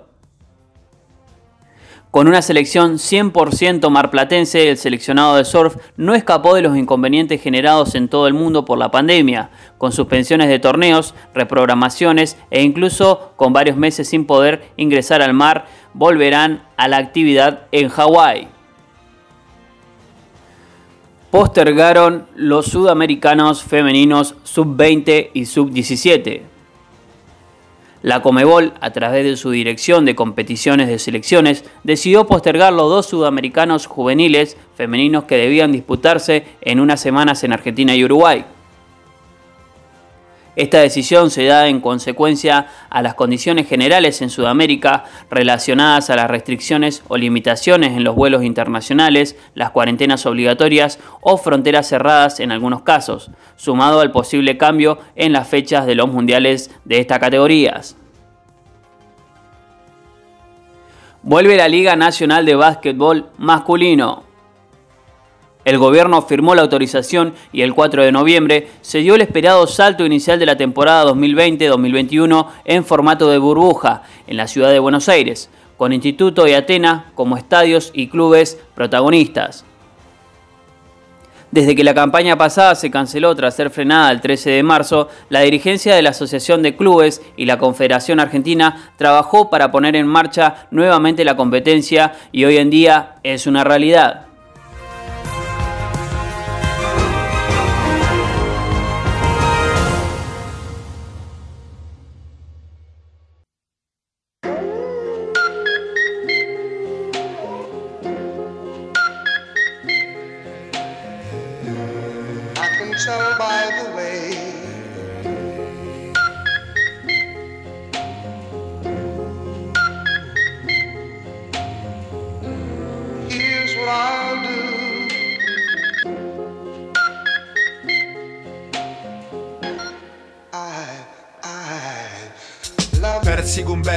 Pero no seré solo testigo, prosigo y mitigo al miedo que me hostigó para estar por siempre conmigo. Le digo que vi hoy al motivo por el cual me desligo a la brevedad. Sigo y la soledad me miró como a su peor enemigo. Caso omiso, mi paso está vivo, viso huellas de tu trazo tibio. Diviso vallas que esquivo y pesos de los que me alivio. Ahora soy más sabio y como un proverbio, una promesa te escribo. No serás más presa de tu pasado nocivo. Quiero ser un antes, una hora y un después para nacer otra vez. Espero que los instantes sean eternos para vernos sin estrés. Espero que volver a conocernos sea de un modo alterno. Aunque es claro, si esto es el infierno al menos sé que es sempiterno. Me amparo en la teoría de las cuerdas. Hoy me guían esas vibras que me sacaron de las sombras Para dar alegría a mis fibras. Solían cerebras que abrazaste en tus palabras. Las tinieblas lo temían, veían que podías juntarlas. Me despierto y suplanto el orden por por tu caos.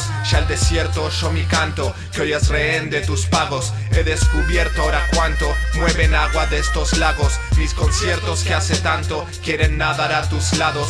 Seremos dos lobos grises bajo nuestras directrices, lejos de demás matices, locos pero tan felices. Pocos verán tal enlace, no conocen sus raíces. La maldad no tendrá espacio, necios miren bajo sus narices que las rocas no provocan la caída de mi caminata. Si las amontones serán escalones que se abocan en facilitarme transitar la escalinata. Ahora nada no se tiene para quienes quieren parar estos trenes. No hay andenes ni manera de que frenen el amor que contienen. Soy el estandarte que porta tu marca y se embarca hacia encontrarte. Y al tenerte cerca, comunicarte que ni la muerte nos aparta. Vos sos mi parte más fuerte y el arpa no me hará parpadear. Yo voy a cuidarte más que al arte y voy a pelearle hasta la parca.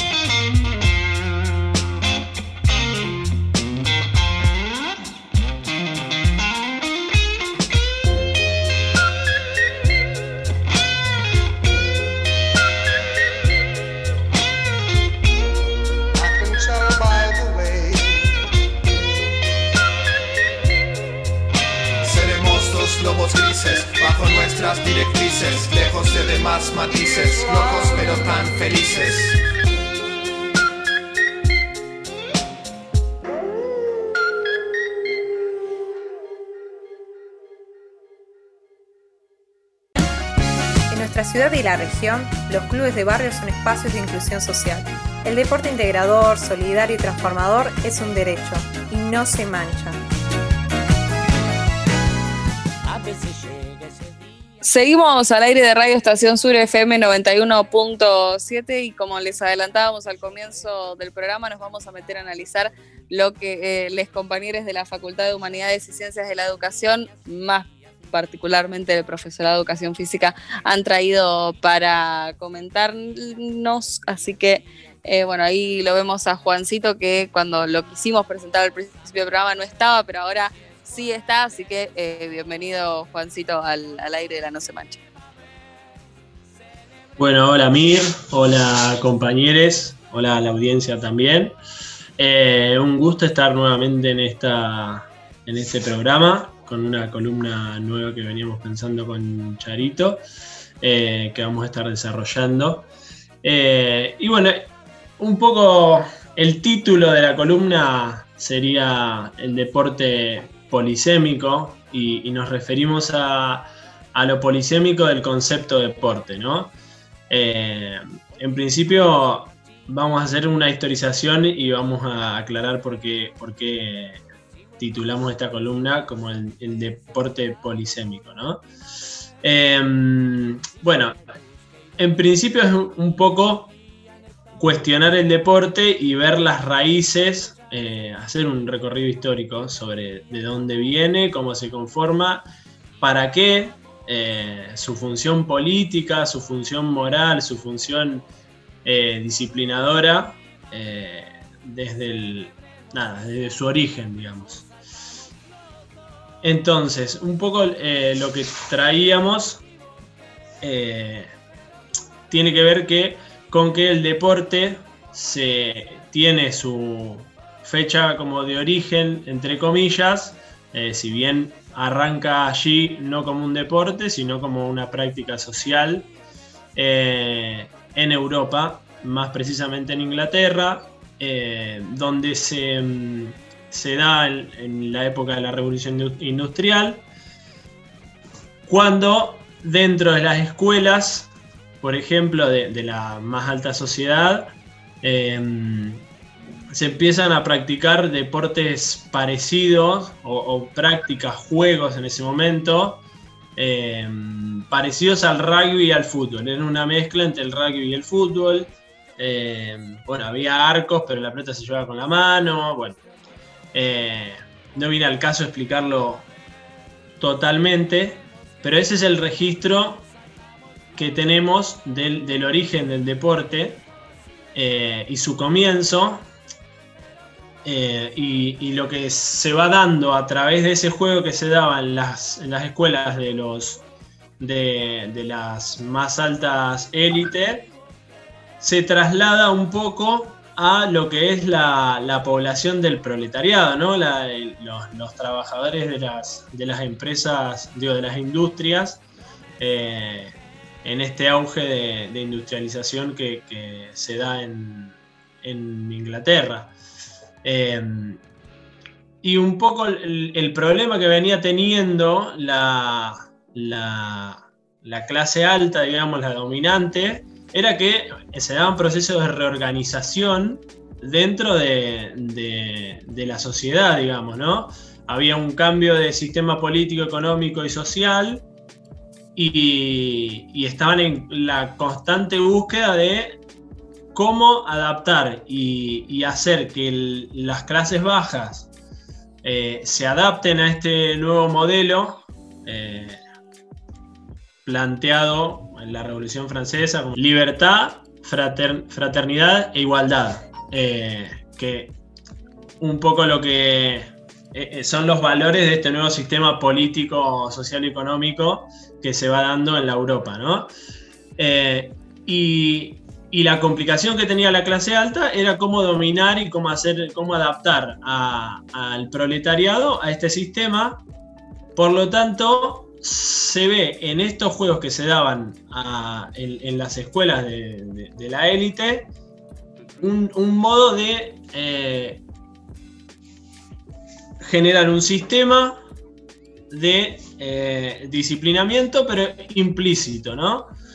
Este traslado de los juegos de, las escuelas, de las élites hacia eh, el proletariado, lo que se da en este momento es el traslado de estos juegos que practicaba la élite hacia los sectores populares, eh, los sectores del proletariado, y lo que tiene como, como dispositivo de disciplinamiento es que el deporte se va dando con, reglas explícitas como son las normas lo que la clase alta ve en el deporte, en estos juegos que todavía no, están conformados como deporte, es un, dispositivo de disciplinamiento hacia los sectores populares.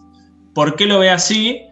Porque bueno, el deporte se empieza a, dar en distintas regiones de Inglaterra, eh, se empiezan a organizar juegos entre, por ejemplo, aldeas, entre pueblos, competencias. Y eso genera eh, a través de esa competencia que, se tenga que poner reglas eh, que sean comunes para todos esos, todos esos pueblos, digamos. Eh, y de ahí es cuando hablamos de la institucionalización de las reglas del deporte que se, comienza a eh, expandir en lo que es la Inglaterra y después, bueno, hacia afuera de, los países limítrofes y, más adelante hacia el mundo, ya que Inglaterra tiene, eh, tuvo y tiene en este momento eh, muchas colonias, ¿no? Pero bueno, volviendo un poco al, objetivo de la clase alta con distribuir estos deportes hacia las clases populares, era esta cuestión de los componentes que tienen los deportes, ¿no? Como por ejemplo lo son la ética de los jugadores, la ética de los jugadores, esto digo de, de la moralidad dentro del deporte, como la, eh, la, caballerosidad, por ejemplo. Después tiene las cuestiones de las normas institucionalizadas, que lo que se intenta hacer con esas normas es regular la violencia en estos juegos para que eh, dentro de la sociedad eso se traslade a, las relaciones eh, de la comunidad con esas regulaciones, digamos, ¿no? Con, estas reglas institucionalizadas que se trasladaban, se trasladaban desde el deporte, que incluso en este momento pasa también, hacia eh, la forma de, relacionarse de las personas, ¿no? En este contexto se desarrolla y se impulsa mucho por estos sectores y luego más adelante esto se va viendo como capas en el deporte, como etapas del deporte, se empieza esto que veníamos diciendo a, expandir hacia otros países, hacia otras regiones y hacia otros lugares del mundo. Cuando pasa esto, obviamente la necesidad de institucionalizar a nivel global los deportes era muy importante porque si no uno iba, por ejemplo, a jugar al rugby a, otro país y lo jugaban completamente distinto, entonces se, dificultaba la, competencia, digamos. Al llevarse, por ejemplo, a otros países y con la, aparición de los medios de comunicación, la televisión, la radio, eh, y demás medios por los cuales se transmitían estos deportes, aparece, y por eso hablamos de lo polisémico del concepto deporte, el deporte espectador, ¿no? Es el deporte eh, que se consume, que, que, se, se vivencia, pero no practicándolo, sino a modo de espectador, digamos, por una pantalla, por una radio, a ir a verlo en los fines de semana a donde se practique. Pero bueno, esa población se adapta al deporte, pero en, ese carácter, digamos, ¿no? Es gente que eh, sin practicarlo es parte del deporte y eso es el, gran logro de los medios de comunicación sobre la población, en la cual se le encuentra un sentido de mercantilización al deporte mismo como lo vemos en este momento, que es a mucha mayor escala, pero bueno, ese es el, origen, digamos, de del deporte eh, muy, muy volcado hacia lo, mercantilizado de lo que es, por ejemplo, la ropa de los jugadores, el estereotipo que venden los jugadores hombre, blanco, eh, europeo generalmente, digamos, ¿no? Acá en Argentina también tenemos esa cultura futbolística tan arraigada, pero bueno, lo que, lo que viene trayendo en, ese sentido es modelos de vida, digamos. Con qué ropa me visto, con qué, cómo debo estar eh, formado en, cuanto a mi organismo. Eh, que, no puedo estar gordo, que no puedo estar flaco, que tengo que estar parecido, por ejemplo, en este momento a eh, Cristiano Ronaldo, que es un claro ejemplo de, lo que es la mercantilización, digamos, como la figura del fútbol a nivel mundial. Eh, sí. no, yo Juancito iba a decir en relación a esto que, que planteas un poco de, del deporte espectador, me quedé pensando incluso cuando a uno le preguntan, como te gusta el deporte, tu respuesta siempre es en relación no a si te gusta practicar algún deporte, es como si consumís deporte. Te preguntan, ¿te gusta el deporte? Y es como, sí, miro fútbol, o sí, me gusta ver tenis. Eh, no sé, siempre es como que la, pregunta lleva a, ese lado, eh, incluso en relación a, esta polisemia que, se plantea y que me parece que fue muy interesante el recorrido histórico. Digo, hoy también conviven eh, distintas concepciones de deporte, digo, en, el mundo, digo, más allá de que claramente el sistema capitalista lleva a que en la mayoría de los países eh, se, rija el deporte por una lógica comercial. Hemos traído a este programa el caso Cuba, por ejemplo, y cómo eso aparece como una contraposición absoluta de lo que nosotros acá conocemos como, como deporte, ¿no? no existe la profesionalización, es como un mundo y un universo absolutamente distinto, enfocado en el deporte desde una concepción, desde, desde lo que implica para, la salud y, el bienestar de, la población. Y, es, bueno, muy interesante. Está, eh, obviamente, en nuestras eh, en, en, Spotify si lo quieren buscar, esa columna particular que, estuvieron haciendo los compas del bloque en, relación al deporte cubano. Sí, sí, totalmente, totalmente. Sí, un poco es darle, eh, o sea, criticar bastante al deporte, porque si bien existen esos casos que son totalmente lo opuesto, digamos, que, que tiene una figura digo, social también tiene acá el fútbol en la Argentina muy arraigada y muy importante, pero bueno, eh, hay, muchas cosas que hay que discutir de, ya sea los, clubes de barrio hasta los clubes eh, profesionales, digamos, ¿no? Donde existe una posibilidad de llegar a primera, donde existe una posibilidad de ganar un sueldo y, mantenerse, digo, de ganarse la vida en ese, en ese ámbito también. Pero bueno, eh, también esto que decías vos de, te preguntan si te gusta el deporte, bueno, esa gente que, dice sí porque le gusta, por ejemplo, el deporte, eh, es, es eh, parte de la población de deporte espectador, digamos, ¿no? y bueno, en ese sentido, por ejemplo, venimos a problematizar también el concepto de eh, deporte salud, que muchas veces se dice, es algo que se repite eh, reiteradas veces, pero bueno, un poco lo hablamos ya en columnas anteriores, que, que es claro la pata de, la medicina dentro de, esa frase. Eh, porque también lo que en esta historización también entra cómo se mete la medicina dentro de, esta disciplina, como lo es el deporte, y lo utiliza como algo eh, como esto, como un estereotipo de cuerpo, por ejemplo, que lo podemos poner como en términos de eh, este cuerpo igual salud. Sí, tremendo. perdón, perdón, Juancito. Eh, quería aclarar tremendo primero el recorrido que me venís haciendo, ¿sí? Eh, en base al deporte y, al uso. Sobre todo, bueno, eh, utilizaste la frase de, poner en disputa eh, el deporte y, a mí entiendo que al, programa, ¿sí? nosotros nos basamos siempre mucho en esto de, criticar al uso que se le da al deporte. ¿sí?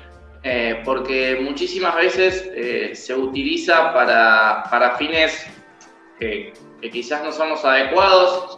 Por ejemplo, eh, el tema de la mercantilización es un tema clarísimo que está eh, todo el tiempo en, boca de todos porque va eh, aumentando con el paso del tiempo y es una, cuestión de, nunca acabar. y así un montón de, situaciones que, el deporte es utilizado para fines que, no debería ser, ser usado. ¿no? Y en ese sentido celebro que, que los vengan acá a poner en disputa todo eso porque va, va de la mano con la esencia del programa. No, bueno, es como interesante quizás pensar eh, que quizás el, deporte surgió como una herramienta de control social para disciplinar un montón de, cuestiones después de, bueno, como mencionaba Juan, con todo esto de la industrialización, eh, para disciplinar los cuerpos eh, en términos de, que sean eh, útiles para el funcionamiento de las fábricas y demás, y también en, sentido de controlar la violencia, que ahí es más o menos cuando también ingresa, o con el objetivo que ingresa el deporte a las escuelas. Es decir, en las, escuelas de las altas, eh, de las clases altas, de las élites, eh, empiezan a, implementar el deporte eh, para que todos los chicos y las chicas que estaban, pasaban muchas horas fuera de las escuelas hacían doble escolaridad y en vez de estar eh, en la calle que los tenía caracterizados como que iban y rompían en bares o estaban todo el día en la calle o robaban o hacían un montón de macanas. Eh, no eh, pasaban ese tiempo dentro de la escuela haciendo deporte, entonces ahí como que los tenían controlados dentro de un espacio físico. y después también con se empezó a, implementar el tema de las reglas y demás como para que todos los pibes aprendan a respetar una regla, respetar un árbitro, respetar eh, un montón de cuestiones. Eh, entonces, más o menos como con esa idea es que ingresa el deporte o que se empieza a implementar el deporte en las escuelas, eh, que después, bueno, con el tiempo se fue cambiando.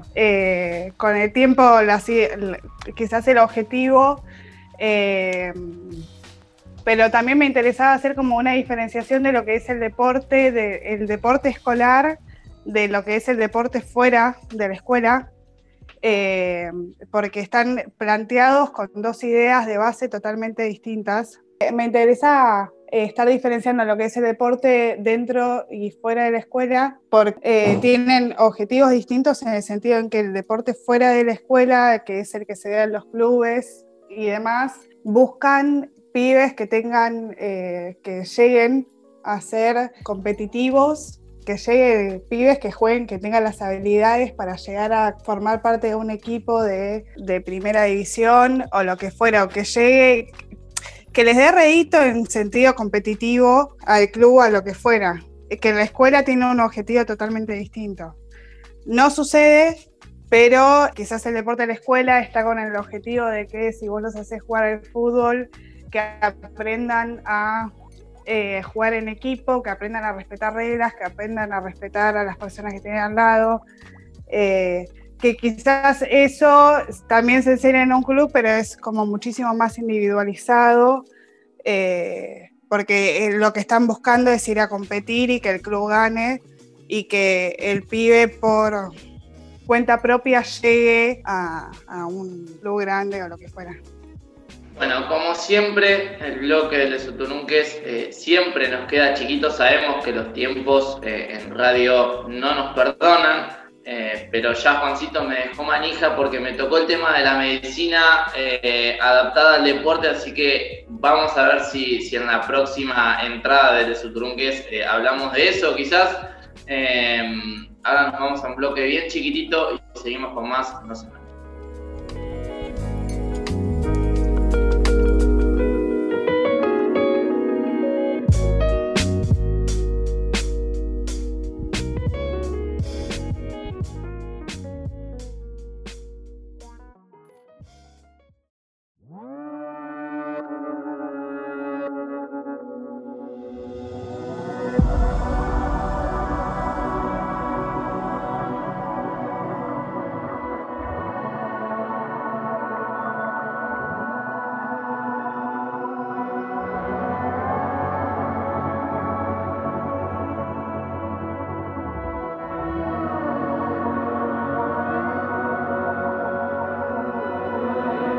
Hay angustias que te dejan esquelético.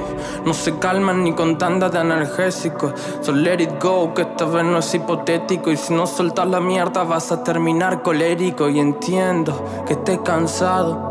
Hay veces que el no presente es una cuestión que aturde, pasando del remordimiento de un hecho pasado al futuro que es un pozo plagado de incertidumbre. Me ofrecieron mucho por cumplir con el perfil de imbécil, y aunque tanto no me alejo, elijo lo difícil. Eso me conduce a ciertas parálisis, bardo afuera y bardo adentro, doble crisis. Ya no hago análisis. Estoy cortando los cartones de la bici. Juego con lo poco estable de mi psiquis, pero todo va a estar bien, así que take it easy. Mi alma se pone fea cuando el día amanece y el sol pregunta a gritos, ¿hoy qué vas a hacer? Vuelvo a encontrar refugio donde te oscurece y mis vergüenzas bailan sin que vos las puedas ver. Este es mi flash así nomás y que matas si no le llega a todos. Eso que les encanta es una trampa para bobos. Analizan las palabras en algún lugar, los jodo. No saben que no hay un qué, si antes no existe un cómo. Peco de acudir al ego y yo me inventé un lugar para aportarle magia al juego. Hace siempre lo mismo, Gil. Te falta un huevo, no hables de identidad cuando te encasillas por miedo.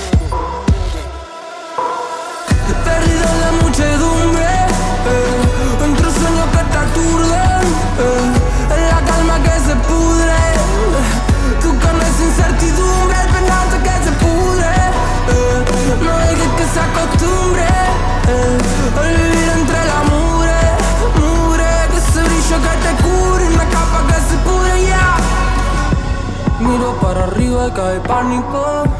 Rubión en mi cara, tipo pálido. Quiero ser mágico como ese conejo que está corriendo atrás de tu reflejo, no lo ves. Uno, dos, tres, un bucle de estrés que nos atrapa. Silencios que aprietan la garganta. Por la hora se encriptada cae lampa. A la verdad no puedo hacerle trampa. Entra fuerte, así como tragos de aguardiente. Y te hablo claro, gato con la faca entre los dientes. En este tramo no me llevo la corriente. Todo lo que derramo lo que emana de mi vientre. Y hablar de me suena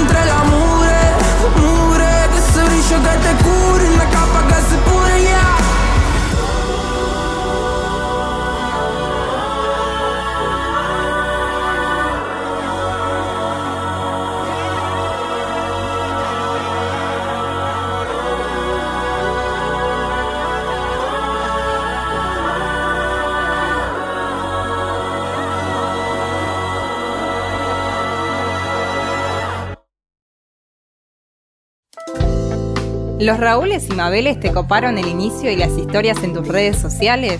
No te preocupes, seguinos en Instagram, arroba la no se mancha o encontrarnos en Facebook como no se mancha.